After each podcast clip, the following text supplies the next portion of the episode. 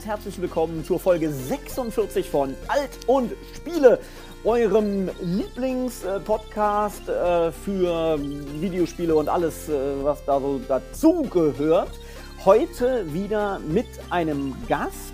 Äh, insofern sind wir wieder wie in der vergangenen Folge zu dritt. Aber erstmal die Stammbesetzung sind meine Wenigkeit und aus Erkrad live dazugeschaltet. Live quasi von nebenan der A46, passend zur Folge 46.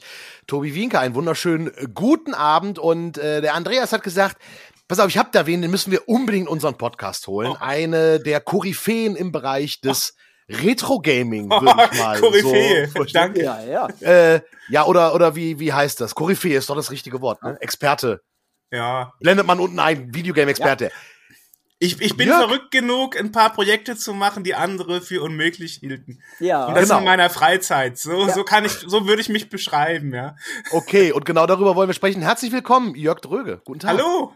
Herzlich Freut mich. Willkommen. Danke, dass ich da sein darf. Ja, absolut. Ich, äh, das, das darfst du nicht nur, das musst du, weil ich finde nämlich auch, äh, äh, ich denke, vermute ja mal, eure, äh, ihr geneigte ZuhörerInnen da draußen ähm, habt ja Ahnung von Videospielen. Aber das, was der Jörg macht und vor allem auch die Leute, die der Jörg kennt und die Projekte, in die er entweder involviert ist oder die er kennt. Das sind echt Sachen, da fallen uns allen die Kinnladen herunter, glaube ich. ähm, äh, vor allem, wenn man jetzt erstmal, weiß nicht, wenn ich gleich schon mal lospreschen darf. Klar. Ähm, du bist für vieles bekannt, Jörg, aber eben vor allem für, ähm, äh, für äh, die Scene World und das ist ein Magazin, das erscheint für den C64. Hä?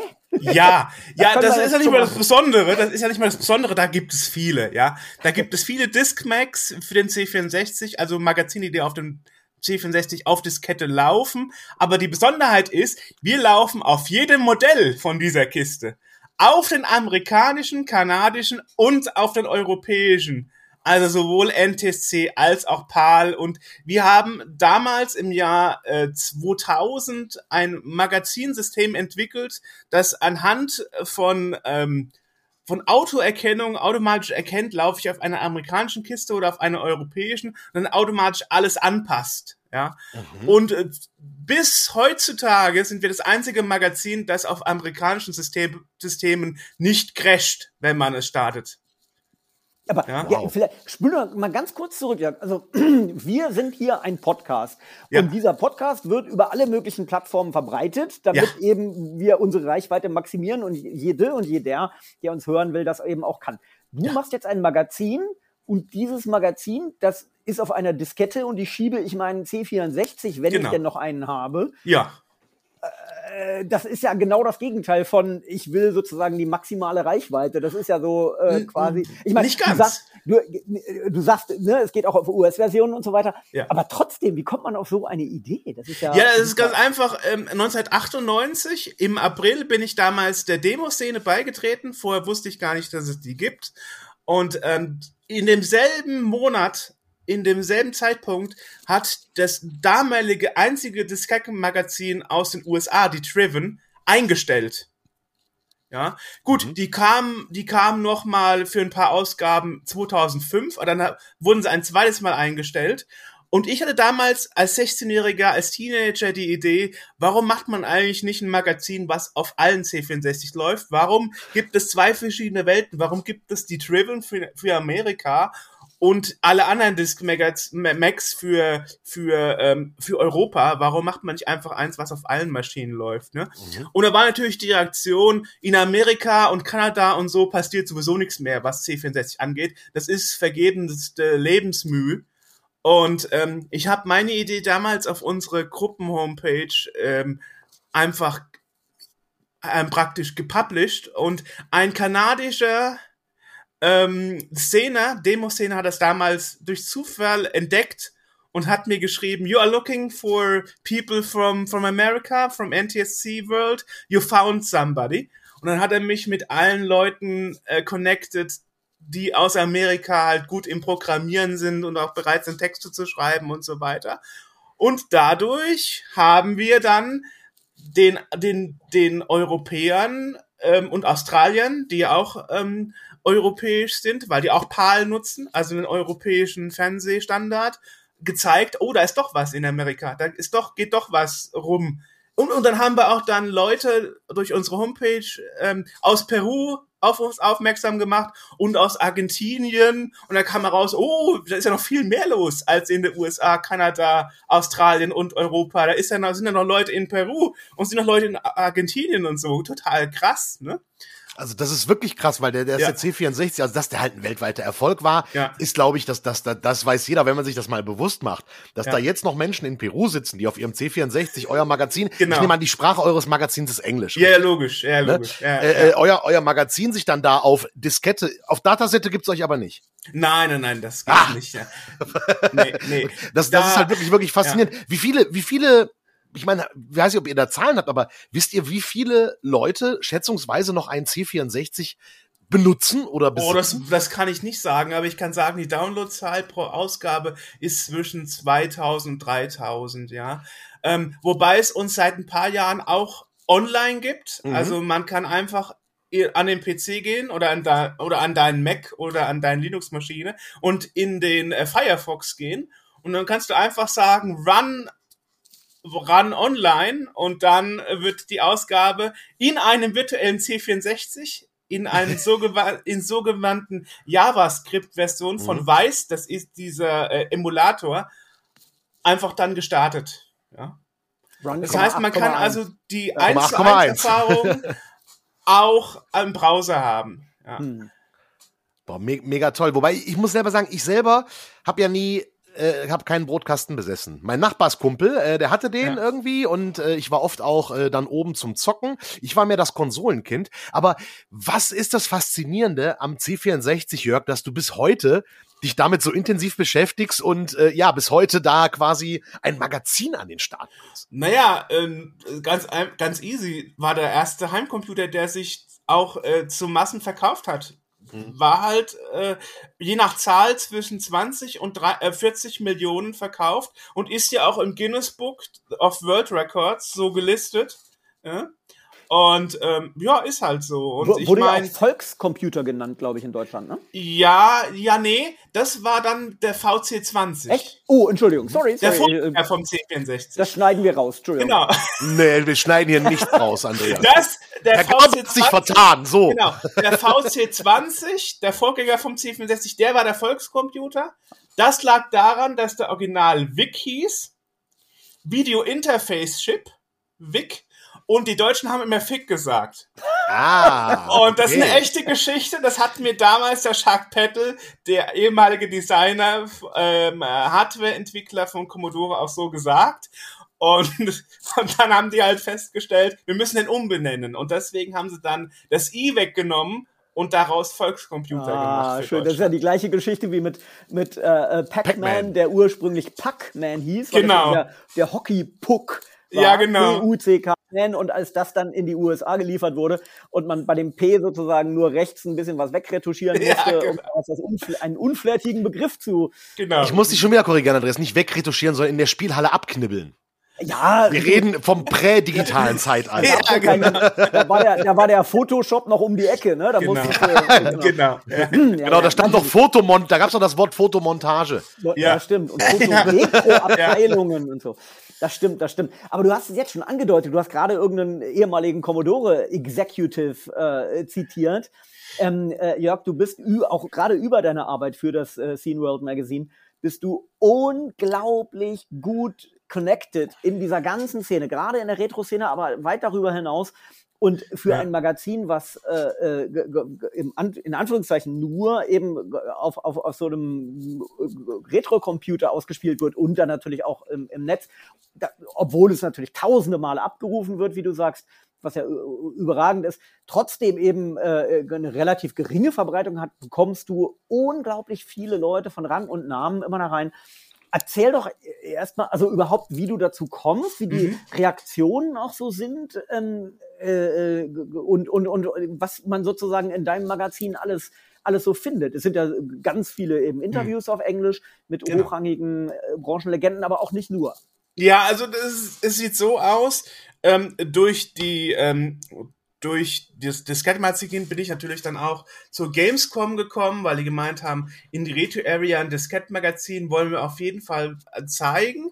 Und, ähm, und einer unserer amerikanischen Redakteure, der AJ, der kam 2014 auf die Idee, ich gucke mir für 5 Dollar ein, ähm, ein Mikro aus dem Second-Hand-Laden holen, ne? Und ma warum machen wir nicht einen Podcast? Und, äh, und durch diesen Podcast gab es dann eigentlich mehr Verbreitung. Also seit 2014 äh, haben wir dann den Scene World Podcast und dadurch haben wir uns praktisch vom Angebot her erweitert. Wir machen aber immer noch das Diskettenmagazin, also die Ausgabe 31 ist letzten Freitag erschienen, also gerade ein paar Tage alt, ja.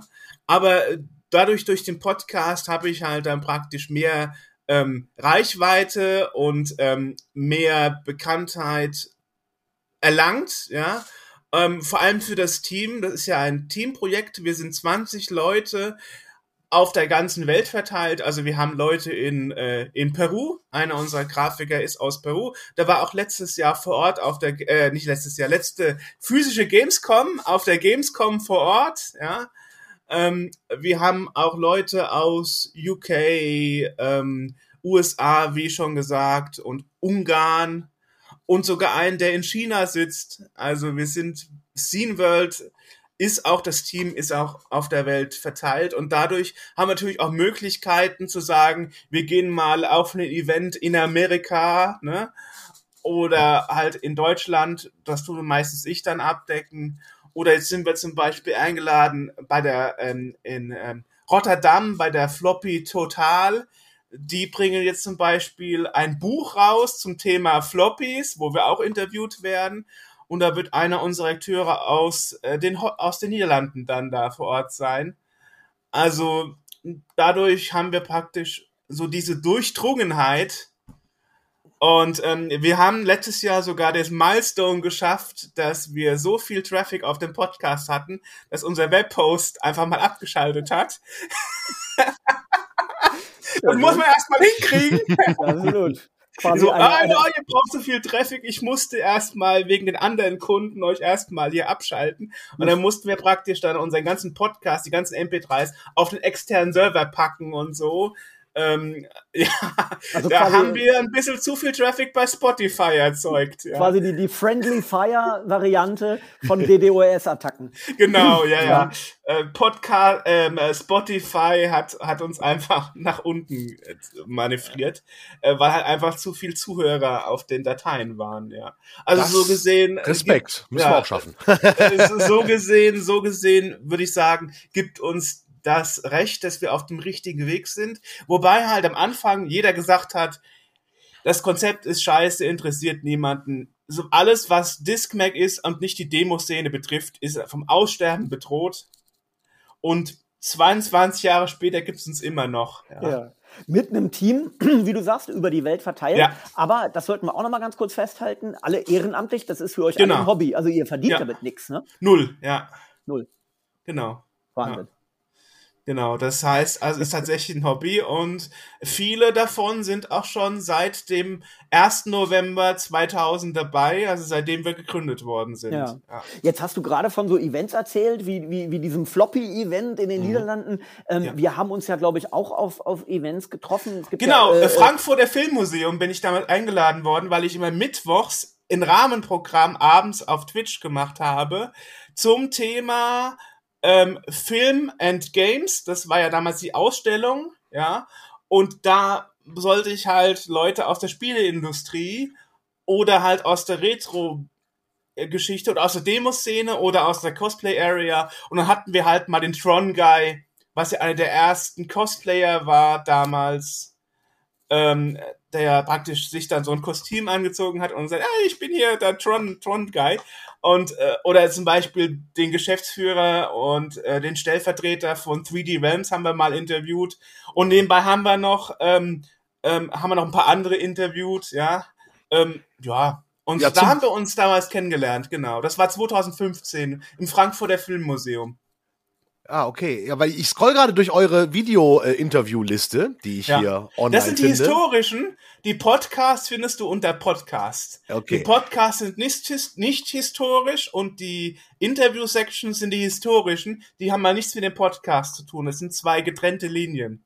Okay, alles klar, verstehe. Weil ich bei dem Video-Interview etwas Wunderschönes sehe. Biggie Lechtermann. Ihr habt Biggie Lechtermann interviewt. Ja, ja, da habe ich tatsächlich auch äh, zwei äh, Voice-Over-Artists engagiert, dass die dann eine englische Version davon machen, damit wir auch dann eine internationale Version des Interviews haben. Ja.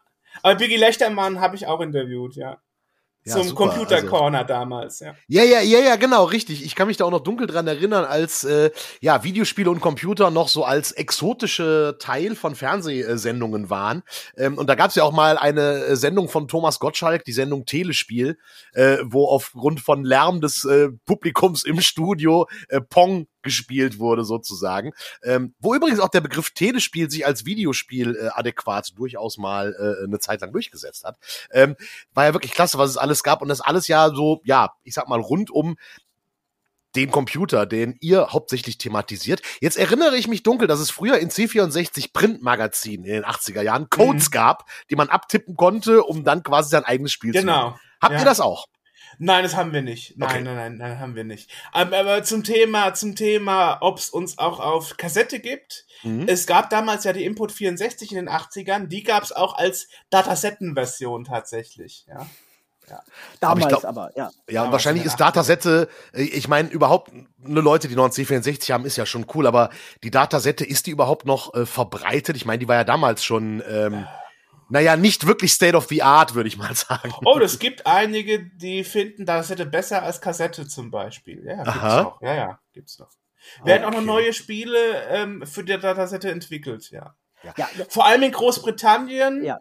Hat sich äh, die Kassette, äh, die hat sich die Diskette nie so wirklich durchgesetzt Mhm. gegenüber der Kassette, ja. Wa- Was ganz, was ganz, was ganz cool ist, es gibt dann so so Stories, was viele gar nicht wissen. Zum Beispiel gab es damals das Spiel Last Ninja von System 3, eins der bestverkauften Spiele 1987 und halt die Diskettenversion kriegt man fast gar nicht, weil halt in Großbritannien äh, pff, wer kauft sich die Diskettenversion? Und das Krasse ist, System 3 war das so scheißegal selber, die haben einen, haben einen Loader in die, in die Diskettenversion eingebaut, wo die Floppy immer läuft, permanent. Auch während man spielt und er gar nicht laden muss. Der Motor läuft permanent. Das heißt, auch ähm, damals, 1987, schon damals war das ein 1541 Floppy-Killer, weil damals waren bei dem ersten Modell der 1541 und bis dann später die 1541-2 kam, das Netzteil in der Floppy verbaut und nach drei, vier Stunden hat die überhitzt und dann macht's irgendwann Puff und dann war die halt kaputt, weil das Netzteil überhitzt war. Ah, Und das heißt, da hat man halt gesehen, System 3 war das so scheißegal. Und äh, wo dann die amerikanische Version gekommen ist von Activision, haben die den Loader entfernt, das Spiel auf NTSC gefixt und ihren eigenen Loader eingebaut, der natürlich dann immer, wenn das nicht gerade laden muss, natürlich ordnungsgemäß die Floppy stoppt. Und krass ist, die haben sogar, die haben sogar ein System eingebaut, dass das Spiel weiterhin auf PAL läuft. Das heißt, die, der NTSC-Import von Activision ist besser als das britische Original, weil Ach, es einen floppy-schonenderen Fastloader hat. Ja. Total krass. Total spannend. Du bewegst dich ja jetzt wirklich, also man, man hört ja sofort, auch wenn man vielleicht jetzt nicht unbedingt mitkommt und ich äh, habe die Hälfte davon nicht ganz verstanden, muss ich gestehen, weil es einfach meine Kompetenz deutlich übersteigt. übersteigt. Du, du, du bist da sehr, sehr tief drin. Sowas ist aber total spannend. Auch das Thema Emulation von Retro-Spielen. Es gab Ja. mal Gerüchte, dass Nintendo um ähm, äh, die Emulation des äh, NES Mini äh, äh, zu implementieren, äh, gar nicht auf eigene äh, äh, Emulatoren zurückgegriffen hat, sondern sich im Grunde genommen einen aus dem Internet geklaut hat. Ja. Das wurde angeblich, also es gibt angeblich Beweise dafür, nämlich in dem Code, den man auf dem NES Mini findet, sind, sind Codezeilen, die eigentlich da nicht hingehören, sondern die Ja. aus einem anderen Projekt stammen. Ne? Ja. Also äh, wenn, wenn manche Leute jetzt glauben, ach ja, das ist jetzt alles irgendwie äh, sehr viel Detail, so viel Detail ist manchmal ganz, ganz spannend, oder? Wenn man ja gut, weil du jetzt sagst, die Hälfte verstehen. Na gut, diese Sache mit dem Floppy-Loader habe ich halt rausgefunden, weil ich nach zehn Jahren intensiver Suche auf Ebay die Originalversion des Spiels gefunden habe und dann einfach mal zu Hause in die, in, in die Floppy gesteckt habe, ja. Und äh, so ist das halt. Ähm, ja, ja. Und ich meine, vieles weiß ich halt auch einfach nur durchs Lesen in Wikipedia oder durch einfach mal googeln der technisch äh, visierte, der halt immer alles repariert hat, war mein Großvater. Und äh, so gesehen bin ich dann halt da seitdem auf mich allein gestellt und muss halt dann gucken, dass ich dann gewisse Dinge mir halt selber zusammensuche an Infos.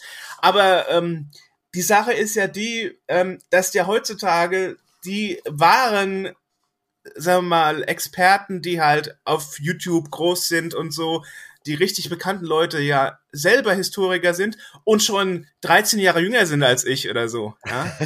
also ähm, ähm, wir haben letztens Kelsey Lewin in, ähm, interviewt, die da, ähm, die halt Vizepräsidentin ist von ähm, von ähm, Video Game History äh, Federation und ähm, und äh, nee Foundation, sorry, und die ist 27 und die kennt sich über das Thema NES-Spiele und die ganzen Stories und so viel besser aus als ich. Obwohl ich ja, auch ja, einen NES habe und mich ein bisschen mit dem Thema auskenne. Aber die ist halt noch mal eine, eine Stufe krasser. Ja. Also es gibt jetzt viele in den 20ern, die sich zurückorientieren und Sachen über Systeme und Spiele wissen, die lange, lange vor ihrer Geburt stattfanden.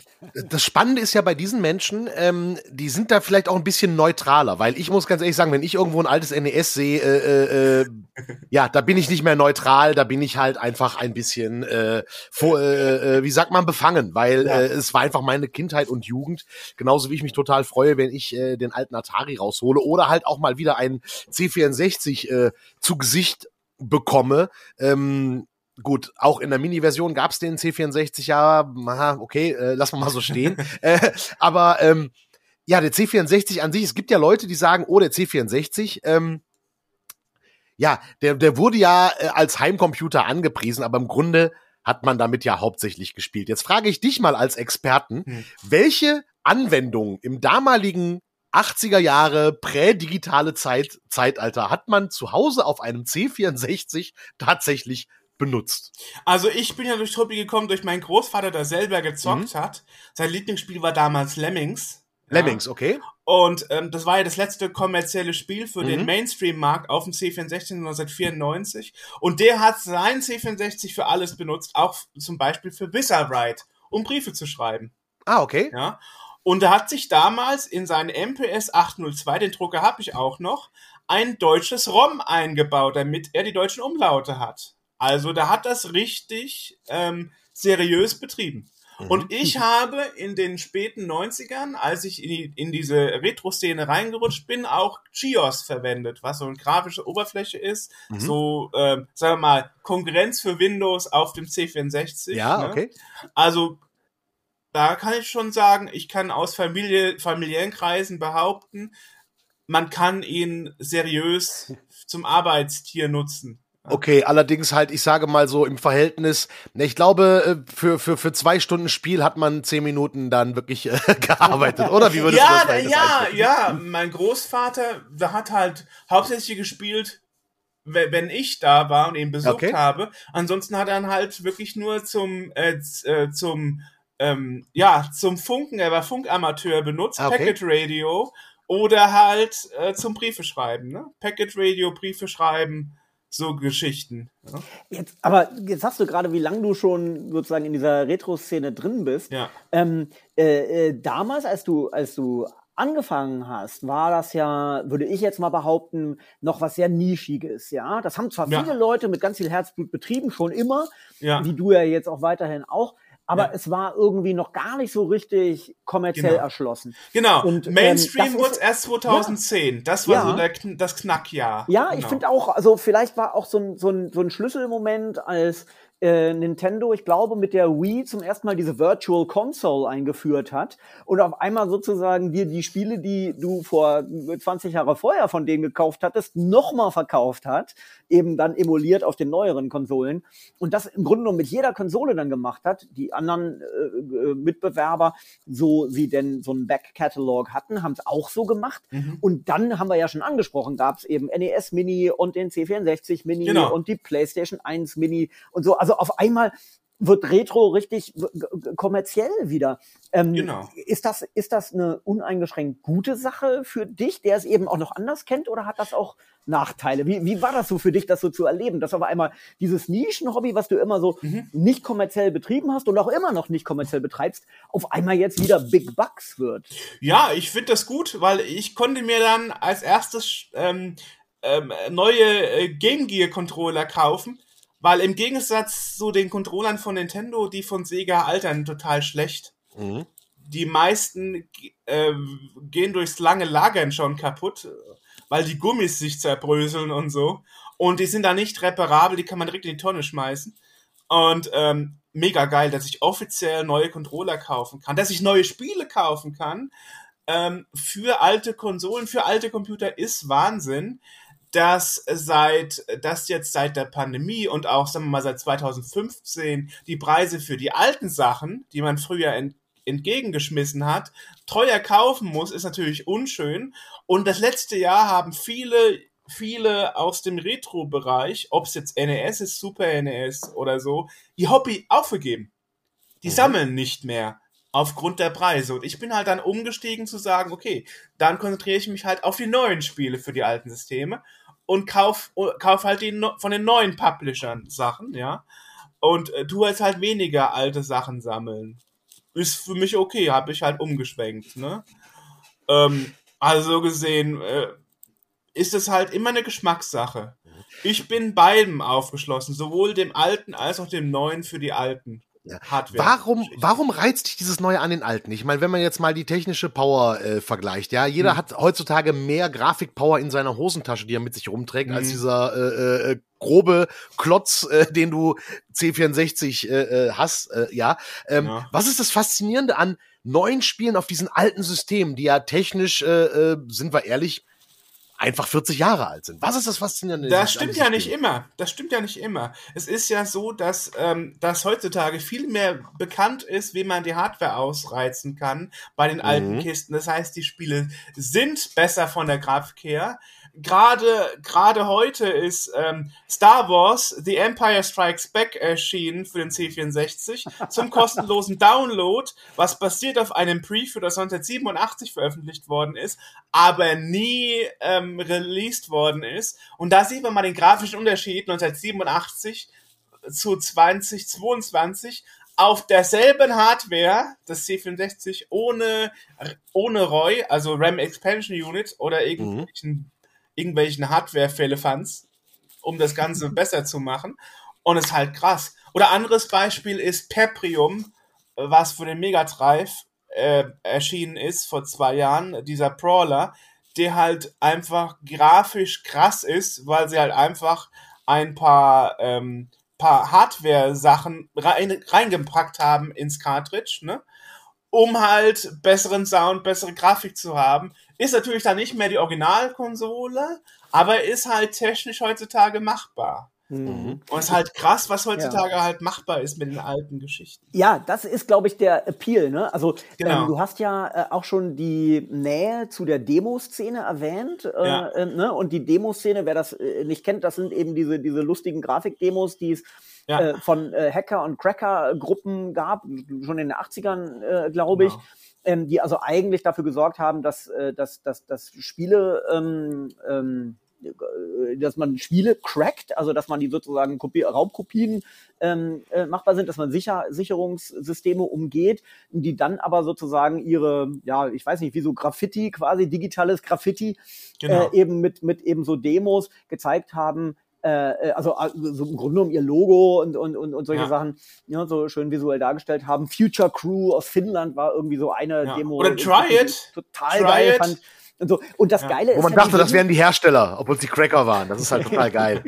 Und die, ja, eben, ich meine, die haben unglaublich viele aus diesen, aus diesen Systemen damals rausgeholt und ich war auch ein paar Mal ähm, äh, auf so Demoszene-Treffen und da gibt's ja zum Beispiel so 4K-Disziplinen, also wo man sozusagen guckt, wie kann man, wie viel kann man aus einem System rausholen, das wirklich nur 4K-Arbeitsspeicher hat. Und Genau. So, also das ist, glaube ich, der Appeal, so zu gucken, Genau. ich nehme jetzt diese Hardware und Ja. mit dem heutigen Wissen und mit äh, so Jahrzehnte später, was kann ich da an Maximum rausholen und kann ich es noch weiter und noch weiter pushen? Das ist, Ja. das ist irgendwo so für die, für die Leute so, das ist so ein bisschen fast wie so ein Ja. Sport, oder? So ein Ja, ja, sportlicher ja, Ehrgeiz. ja, es ist schon krass. Ich meine, äh, zum Beispiel gibt es ja den Plek von Angels, der aus Ungarn, einer der besten Programmierer für den C64. Der hat 1999 einfach mal eine, eine bessere Grafikkomprimierung erfunden, ja, für Pornos.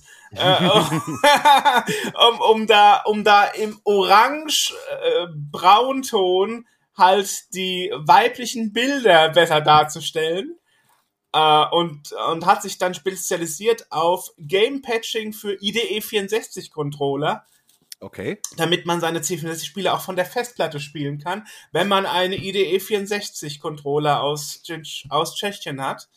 Äh, und das sind halt echt Koryphäen, die da, die da in der Demoszene arbeiten und äh, die auch dann, um mal zurückzukommen, halt auch bei meinem Discmac mitgearbeitet haben. Also so schließt sich dann der Kreis. Ja, ähm, ja so gesehen haben wir auch viele Leute in, in, in, der, in, dem, in dem Team, die halt auch bekannt sind für andere Dinge, die sie in ihrem, in ihrem Hobby gemacht haben. Ja. Ja, ja, gut, okay. Porno als Treiber von technischer Innovation ist, ist ja tatsächlich äh, äh, nichts Neues. Das ja, hatten wir, war bei der ne, das gab's Blu-ray ja schon und bei immer. der VHS auch so. Ja. Genau, Ja, genau. Blu-ray, VHS, äh, Ja. äh, äh, DVD, äh, äh, wo wir, ne, das Genau. war ja alles immer zusammenhängend. Ähm, Genau. aber ich glaube, Porno am C64, na, ich bin mir da nicht so sicher.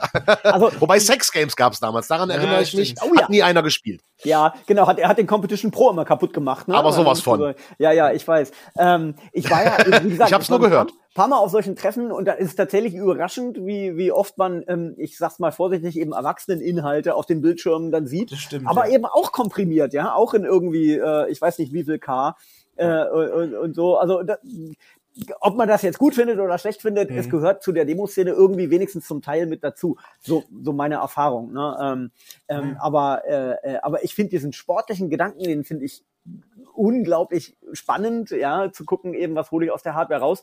Ähm, sind das denn eigentlich, Jörg, wenn du sagst, das sind eben großartige Programmierer, die da am Werk sind, ähm, können die das, was sie da lernen, auf diesen alten Systemen, kann man das nicht auch auf modernen Konsolen, auf modernen PCs äh, umsetzen? Sind das auch gefragte Programmierer? Ja, Für machen moderne ja auch Spiele? einige. Machen ja auch einige. Nvidia zum Beispiel hat ja einige dieser Demoszene-Partys für Jahre gesponsert, ne?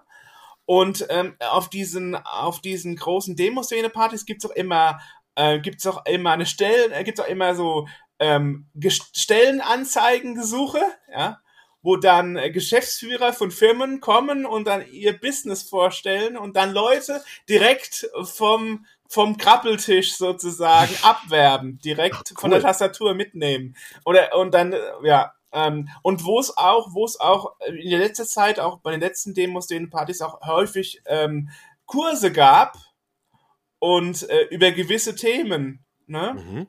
Also da wird viel, viel, also der Arbeitsmarkt, Arbeitsmarkt ist da drauf auch schon angesprungen. Schon, schon längst. Also viele, viele Spieleprogrammierer für moderne Systeme kommen ursprünglich aus der Demoszene oder zumindest aus dem C64-Bereich, ja.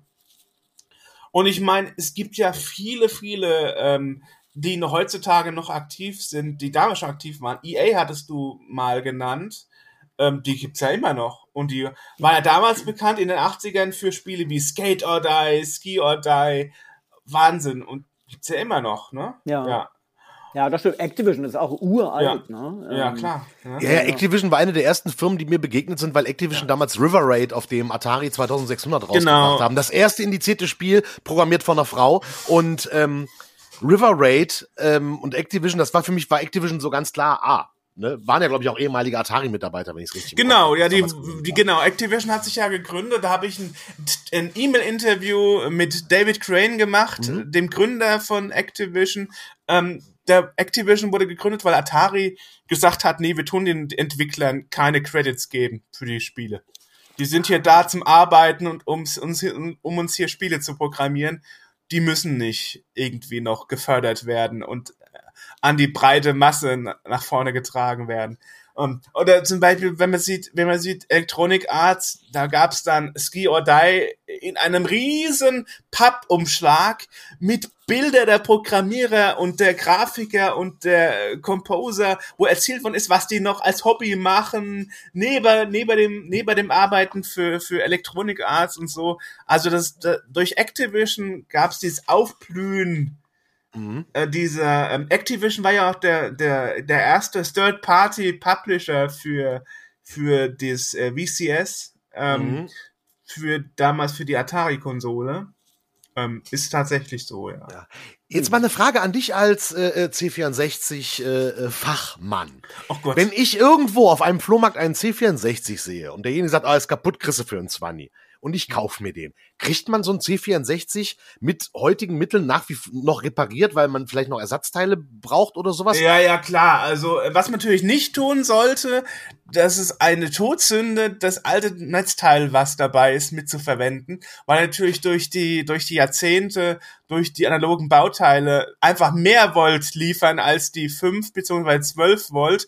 Das heißt, einmal einschalten, sofort kaputt.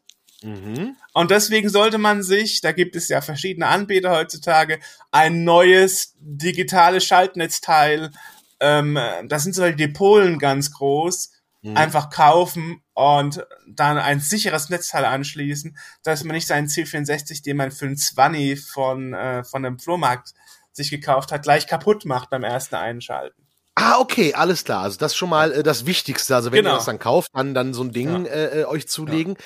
Okay. Und die ECs, die kriegt man gebraucht natürlich mhm. auf Ebay, wenn du willst. Ja. Okay, alles klar, gut. Also reparieren lässt sich das gut. Mhm. Ich habe mir damals, ähm, vor fünf Jahren, glaube ich, war das, weil irgendwann sind mir die Teile halt Reihe nach kaputt gegangen und ähm, habe ich mir so ein Harness gekauft. Das ist praktisch so ein äh, Cartridge mit Kabelset. Mhm. Und dann hat, dann hat, dann gab es dann praktisch immer so ein Loop-Back-Kabel. Das heißt also, der C64 hat sich selber Signale geschickt und anhand des Signals, was er wieder zurückgekriegt hat, hat er dann, hat er dann, konnte er dann sehen, ah, da ist das kaputt, da ist das kaputt. Mhm. Aber dieses Harness, dieses Kabelset ist sehr, sehr selten und man muss dann immer Leute finden, die alle paar Jahre mal auf Ebay das anbieten und sich was zusammengelötet haben.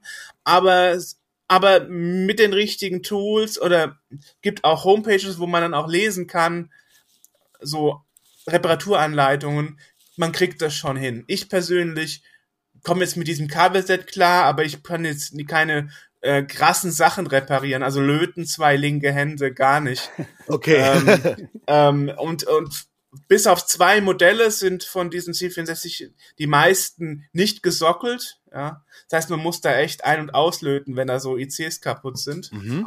Ja. Okay kriege ich denn den C64? Der hatte ja, glaube ich, einen Antennenanschluss, wenn ich mich recht ja. entsinne. Plus keine Sau mehr. Da brauch, eben, da brauche ich doch dann auch einen Adapter, äh, Antenne auf HDMI wahrscheinlich irgendwie. Na, damit das wieso? Nimm, ne? nimm, nimm einfach den, nimm einfach den äh, Chroma Luma beziehungsweise AV-Signal und äh, hat man schon mhm. damals nicht gebraucht. Antenne, Antenne hat man nur genommen, weil das Kabel dabei lag. Aber, ja, okay. Äh, hat man, also mein Großvater hat nie, hat nie Antenne verwendet.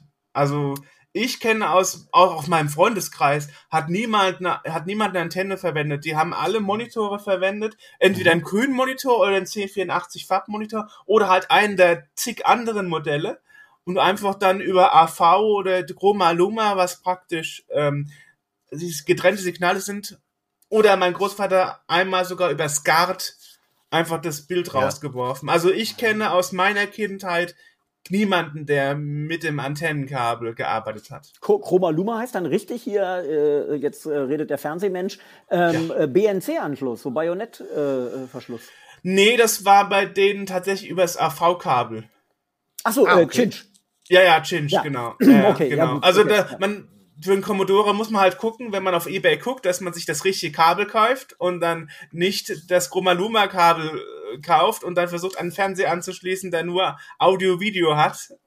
Also ist Chinch, genau. Das ja. sind gute Fragen äh, äh, von dir, Tobi, weil das äh, äh, und gute Antworten von dir, Jörg. Also das Ja. ist schon Ja. nicht ganz ohne, ne? das ist also, nicht ohne, ja. Ja, ja. Ich, Ja, ja, weil ich halt hier mit mir gestruggelt habe. Ich kenne das von meinem Atari 2600, Ja. den ich versucht habe, einen Fernseher anzuschließen.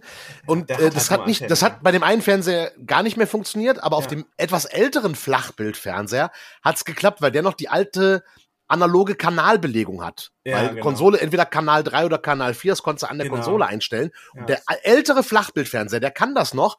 Der neuere Flachbildfernseher, der kann es nicht mehr, weil der halt nur diese modernen Kanäle hat. Und da braucht man dann äh, tatsächlich einen Adapter, habe ich äh, festgestellt. Um das dann anzuschließen und es zu Mike, meiner Tochter stolz zu präsentieren und die sagt, ah.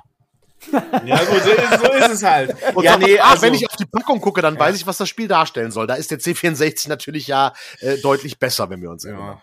Ja, also, ja, wie gesagt, also ähm, der Antennenanschluss würde ich nicht verwenden. Würde ich nicht Okay, verwenden. alles klar. Gut. Okay, guter Tipp. Wenn man denn solche Fragen hat, wie ich sie jetzt schon gestellt habe, äh, ich meine, es kann nicht jeder ja unseren Podcast vor uns Ja, ja. kann man sich da auch an euch wenden und sagen, ey, hier, äh, Scene World, äh, ich habe eine Frage, ich brauche kurz ein bisschen Hilfe zu meinem C64, weil ich glaube, die Commodore Hotline in München, die ist nicht mehr ganz so einfach zu erreichen. Hat, hat bis jetzt noch niemand versucht, aber ich würde natürlich nicht äh, sagen, nee, auf keinen Fall. Also wenn ich die Frage beantworten kann, dann gerne, schreibt mich an. Äh, contact at sceneworld.org. Äh, geht direkt Schreiben wir in die äh, Shownotes auf jeden Fall auch. Können wir gerne machen, aber ich bin halt kein Hardware-Experte. Ich kenne nur die Basics. Ich habe dann meine eigenen Leute, die ich fragen kann. Oder halt innerhalb der Szene, die man fragen kann. Ähm, ja, äh, Mhm. ist halt einfach so nach dem Motto, ähm, wer, wer kennt wen? So ist es Ja. eher. Ne? Alles klar, weil es gibt ja Leute, die vielleicht jetzt diesen Podcast hören und sagen so, Ja. boah, äh, ich habe das Thema lange verdrängt und will mich jetzt der Vergangenheit stellen und mein Trauma besiegen und neu in diese Szene reinrutschen, äh, die ja wirklich aus einer sehr Menge, sehr vielen netten Menschen besteht, ähm, die da mit Leidenschaft und Passion rangehen äh, und ja immer noch neue Spiele programmieren. Das finde ich tatsächlich das Faszinierende, dass es immer noch neue Spiele gibt für diese alten Kisten. Ja, vor allem, ähm, äh, als ihr das Thema Datasette angeschnitten äh, äh, habt, ähm, äh, da, da musste ich mich dran erinnern, ich habe ja, äh, äh, Jörg, äh, dich ja auch einmal äh, im ZDF als äh, O-Tongeber ähm, äh, äh, empfangen dürfen. Ähm, und eben auch andere Leute aus der Retro-Szene, ähm, immer mal wieder über die berichtet.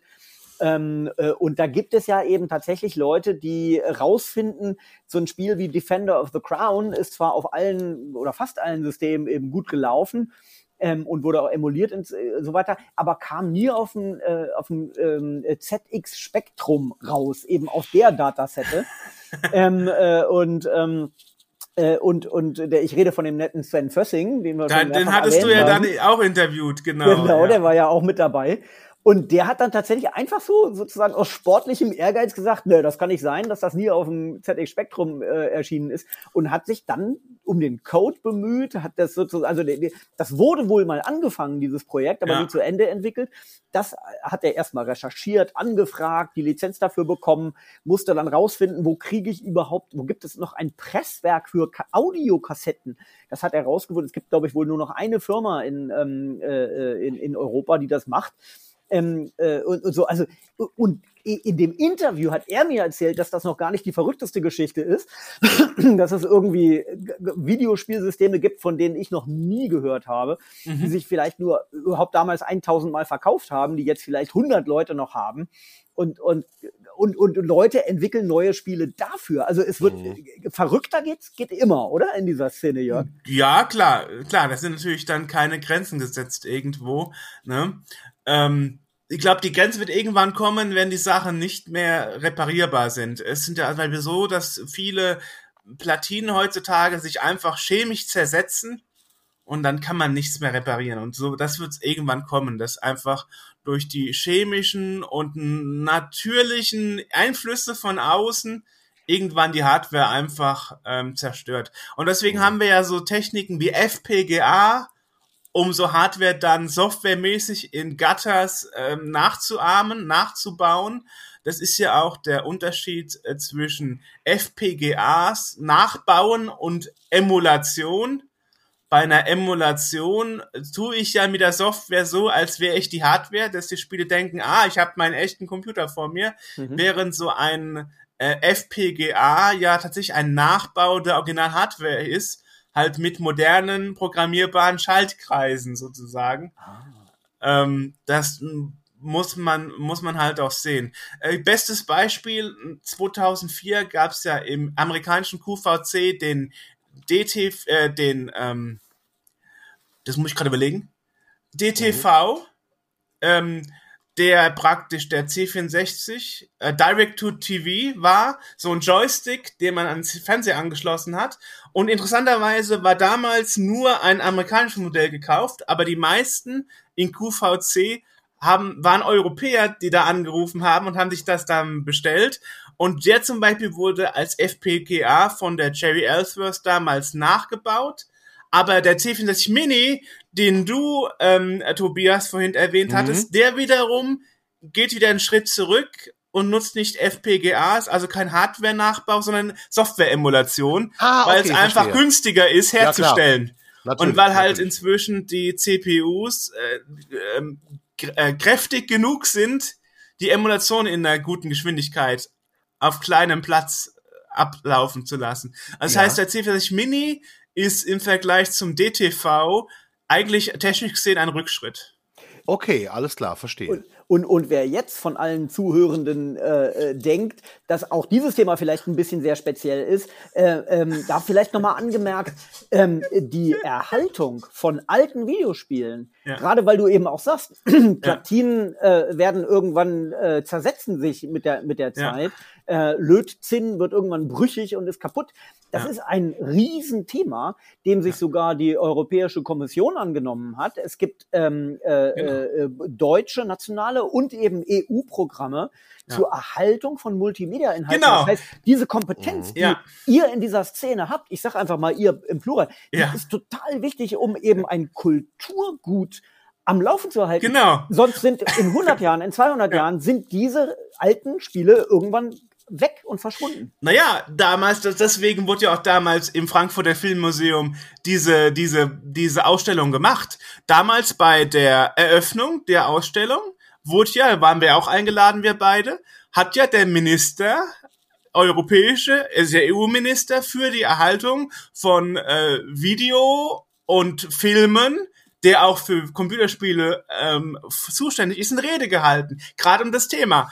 Und ich weiß noch, da war ein Satz hat gemeint, we have to be um, aware that we don't do the same mistakes with video games that we do that we did with uh, mute films. Mhm. Denn mhm. frühe ähm, frühe Stummfilme gibt's heutzutage nicht mehr, weil sich die Filmrollen zersetzt haben und sich niemand um das um das rechtzeitig umkopieren auf ja. ähm, neue Datenträger gekümmert hat. Ja, das und Leider gibt es schon einige Videospiele oder Arcade-Spiele, die unwiederbringlich verloren sind, weil damals zum Beispiel Sega Suicide-Batterien gemacht hat, die nach fünf Jahren ausgelaufen sind und dann einfach über die Chips gelaufen sind und diese Batteriesäure hat dann das Spiel zerstört, damit die Betreiber der Arcade sich neue Spiele kaufen müssen. What? Das Keine? ist ja tatsächlich äh, äh, ja. krass. Das habe ich noch nie gehört. Das ist ja wirklich ist tatsächlich Story. so. Da gibt es in, im Internet auch ähm, ähm, Services und und ähm, ähm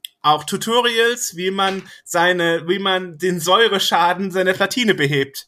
Ja. Aber nicht nur das, sondern äh, das war dann auch so, dass dann praktisch dieser Chip, der war dann, der, wo da die Batterie drüber war, der dann irgendwann halt kaputt ist durch die Batteriesäure, war verschlüsselt. Und äh, wenn dieser, wenn dieser Inhalt weg ist, lief das Spiel nicht mehr, weil da so eine Schecksumme vor, vorher geprüft worden ist von diesem verschlüsselten kodierten Chip und wenn der nicht mehr da war, so, Spiel ist nicht mehr komplett. Und ähm, deswegen gibt es auch das MAME-Projekt, dieses Projekt, das diese Arcade-Spiele emuliert. Und da gibt's halt auch Spiele heutzutage, die äh, nicht mehr wiederherstellbar sind, weil halt damals sich auch keine Sau drum gekümmert hat, dass das Spiel mal irgendwann für die Nachwelt erhalten bleibt, ja. ja War halt klar, einfach, richtig, richtig. Money, Money, Money, Business, Business, Business. Ja. Und es ist doch heutzutage auch so, wo jetzt Sega announced hat, mit dem neuen Origins werden jetzt ab, ich glaube nächste Woche werden dann die ursprünglichen Spiele alle delistet. Mhm. Von, von allen Steam und allen äh, Sega Stores und so. Die wollen nicht mehr, dass man die alten Sonic Originale kaufen kann. Tja. Ist ja, so. Das heißt, am besten, Leute, wenn ihr also alte Sachen habt, äh, schmeißt sie niemals weg, hebt sie einfach gut auf, hegt und pflegt sie, reinigt ja. sie ab und zu ja. und benutzt sie auch ab und zu. Ich ärgere mich bis heute, dass ich mein NES damals verkaufen musste, aber das erzähle ich, glaube ich, auch hier. Ja, wer hat das damals nicht gemacht? Ich habe damals auch Geld auf dem Flohmarkt dafür gekriegt Eben, und habe mir dann Super NES gekauft. Und das hat mein Bruder sich gezockt. Philipp, wir müssen dringend reden. Ja, nee, eigentlich ist sozusagen so. die Mahnung des EU-Kommissars, wie du erwähnt hast, ist ein schönes Schlusswort. Äh, lasst uns nicht den gleichen Fehler machen, den wir äh, bei Stummfilmen vielleicht äh, gemacht haben. Genau. Äh, äh teilweise hast du gesagt, haben wir diesen Fehler schon gemacht, aber ähm, äh, Leider, durch ja. die Retro-Szene, durch so äh, aktive, kompetente, leidenschaftliche Menschen wie du und viele, viele andere, äh, äh, können wir dafür sorgen, dass es bei wenigen Spielen bleibt, die verloren sind und die, die es äh, noch gibt, dass die erhalten bleiben hängt ja auch so ein bisschen davon ab, was wir als Konsument durchgehen lassen und was nicht. Das ist sehr richtig, Jörg. Vielen Dank für deine Zeit und dass du uns so Einblicke in dein ja wirklich spannendes äh, Hobby gegeben hast. Ihr findet übrigens alles rund äh, um Jörg und das Scene World Magazine in den Show Notes zu diesem Podcast. Falls ihr das nicht findet, weil wir das mit den Show Notes nicht hinkriegen, schreibt uns einfach eine Nachricht via Facebook äh, äh oder auch über alle anderen Kontaktdaten. Vielen Dank dafür, Jörg. Und äh, ja, wir sagen Tschüss und äh, bis bald. Bis sehr bald. Ich danke auch. Wiedersehen.